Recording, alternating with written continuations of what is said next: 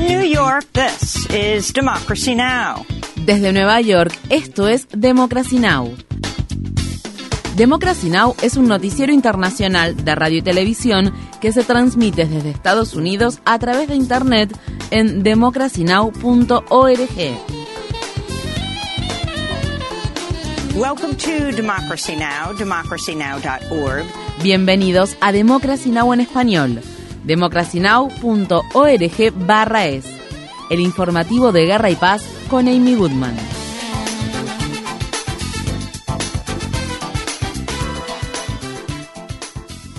La ciudad de Washington, D.C., las autoridades han levantado barricadas metálicas en los alrededores del juzgado federal, donde este jueves comparecerá el expresidente de Estados Unidos, Donald Trump, acusado de conspirar para revocar su derrota en las elecciones presidenciales de 2020. Mientras tanto, el fiscal especial a cargo de las investigaciones federales sobre Trump, Jack Smith, ha pedido una audiencia con una jueza federal en Miami para determinar si un abogado que representa al coacusado en el caso que el expresidente enfrenta por el manejo indebido de documentos clasificados presenta un caso de conflicto de intereses. La Fiscalía Federal se cuestiona si el abogado Stanley Woodward Jr. puede seguir representando legalmente a Walt Nauta, un asistente personal de Trump, y al mismo tiempo representar a tres testigos que podrían ser llamados a declarar en contra de Nauta. En el estado de Pensilvania, un jurado federal de Estados Unidos ha emitido por unanimidad una sentencia de pena de muerte para el atacante que en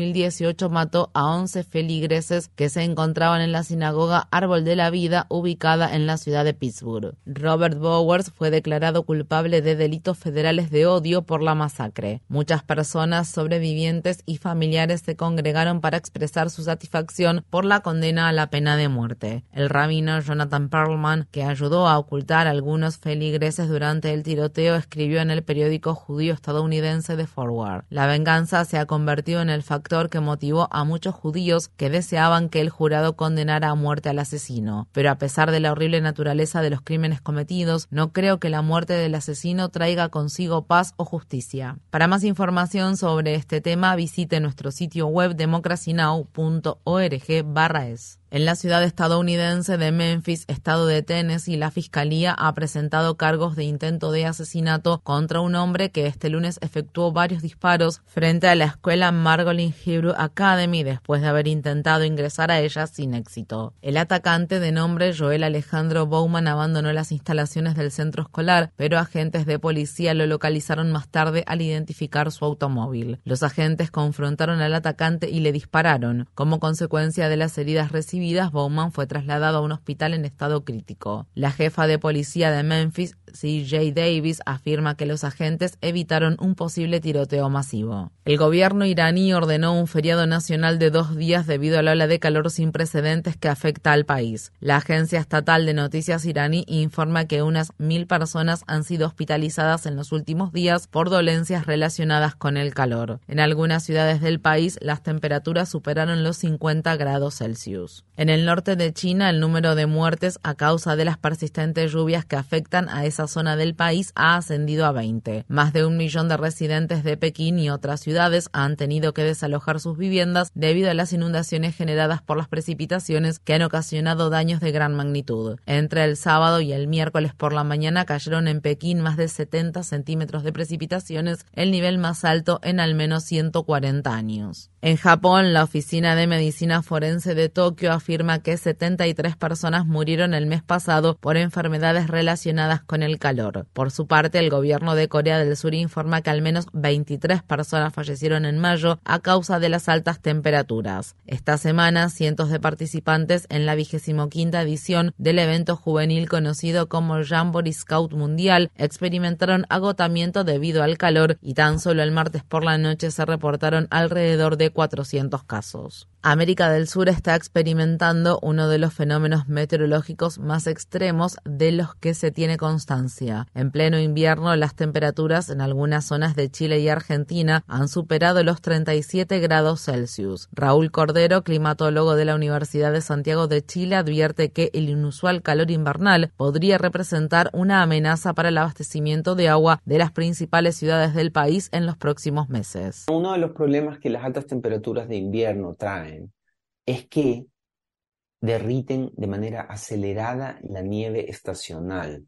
En países como Chile, el abastecimiento de agua en la temporada seca, primavera y verano dependen de este almacenamiento natural que es la cordillera nevada. La nieve en la cordillera constituye un embalse natural que provee de agua a las comunidades, a las grandes ciudades de la zona central de Chile. Un nuevo informe de la organización Climate Central revela que el aumento de la temperatura global ha provocado que el mes de julio fuera más caluroso para más del 80% de la humanidad, es decir, para más de 6.500 millones de personas. En Níger, el líder de la junta militar que destituyó al presidente Mohamed Bassoum el 26 de julio sostiene que enfrentará cualquier intento de reinstaurar al expresidente por la fuerza. Por otro lado, los líderes de la Comunidad Económica de Estados de África Occidental amenazan con emprender una acción militar en dicho país a menos que se revierta el golpe de Estado antes del 6 de agosto. Estas fueron las palabras expresadas por el general Abdurrahman Chiani durante un discurso televisivo emitido este miércoles a todo el país. El Consejo Nacional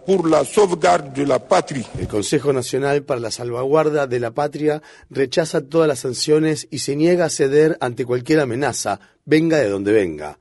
Rechazamos cualquier injerencia en los asuntos internos de Níger.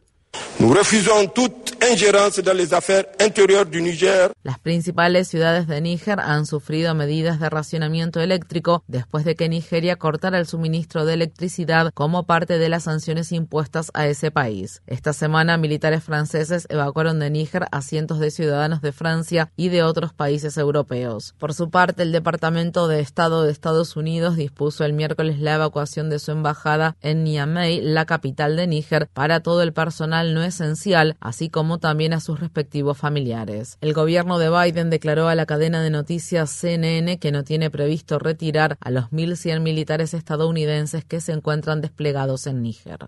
El presidente de Túnez, Kais Sayed, destituyó al primer ministro y nombró como sustituto a Ahmed Al-Achani, un ex ejecutivo del Banco Central del país. Al-Achani enfrenta una creciente crisis económica y la indignación de la ciudadanía debido a las políticas implementadas por el presidente Sayed, así como a lo que se ha percibido como un golpe de Estado. Muchos ciudadanos tunecinos expresaron indiferencia ante el repentino cambio de liderazgo.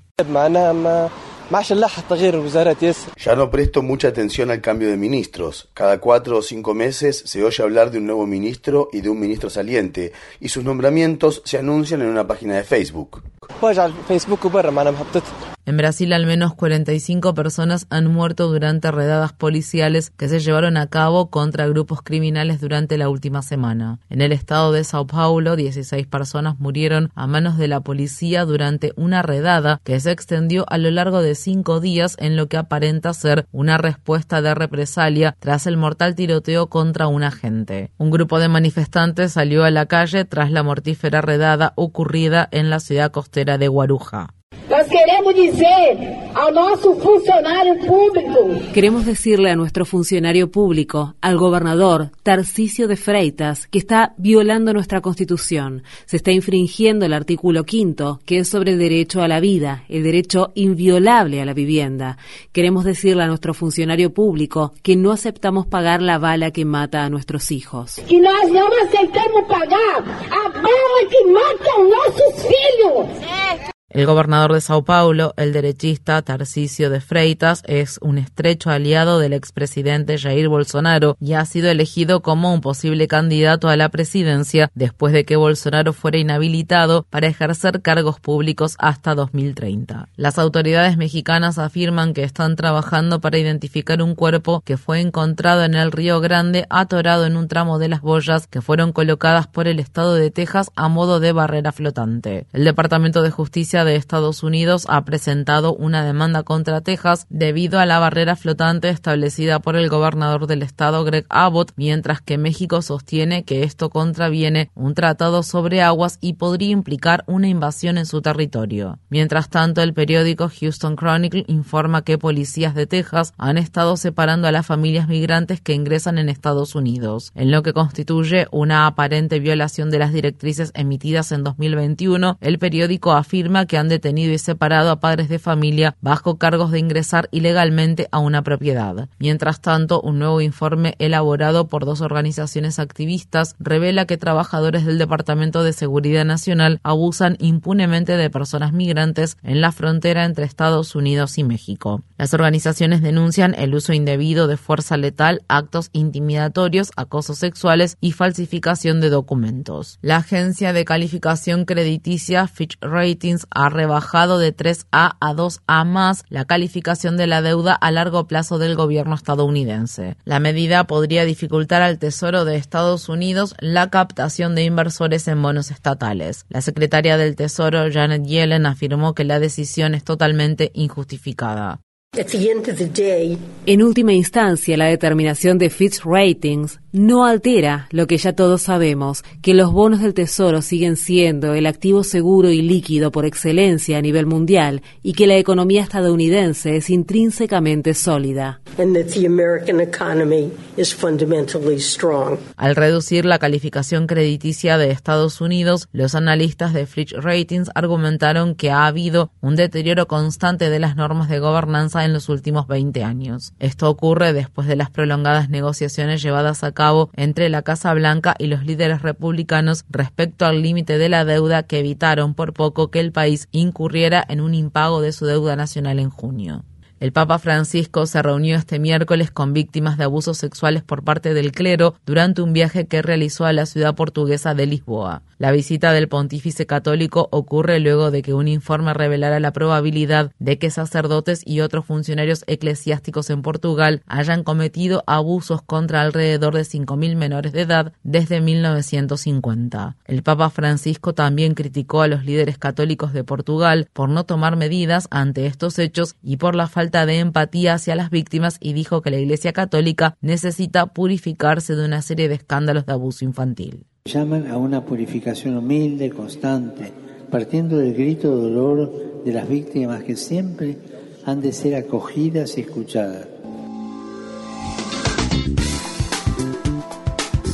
Infórmate bien. Visita nuestra página web democracynow.org/es Síguenos por las redes sociales de Facebook, Twitter, YouTube y SoundCloud por Democracy Now! es.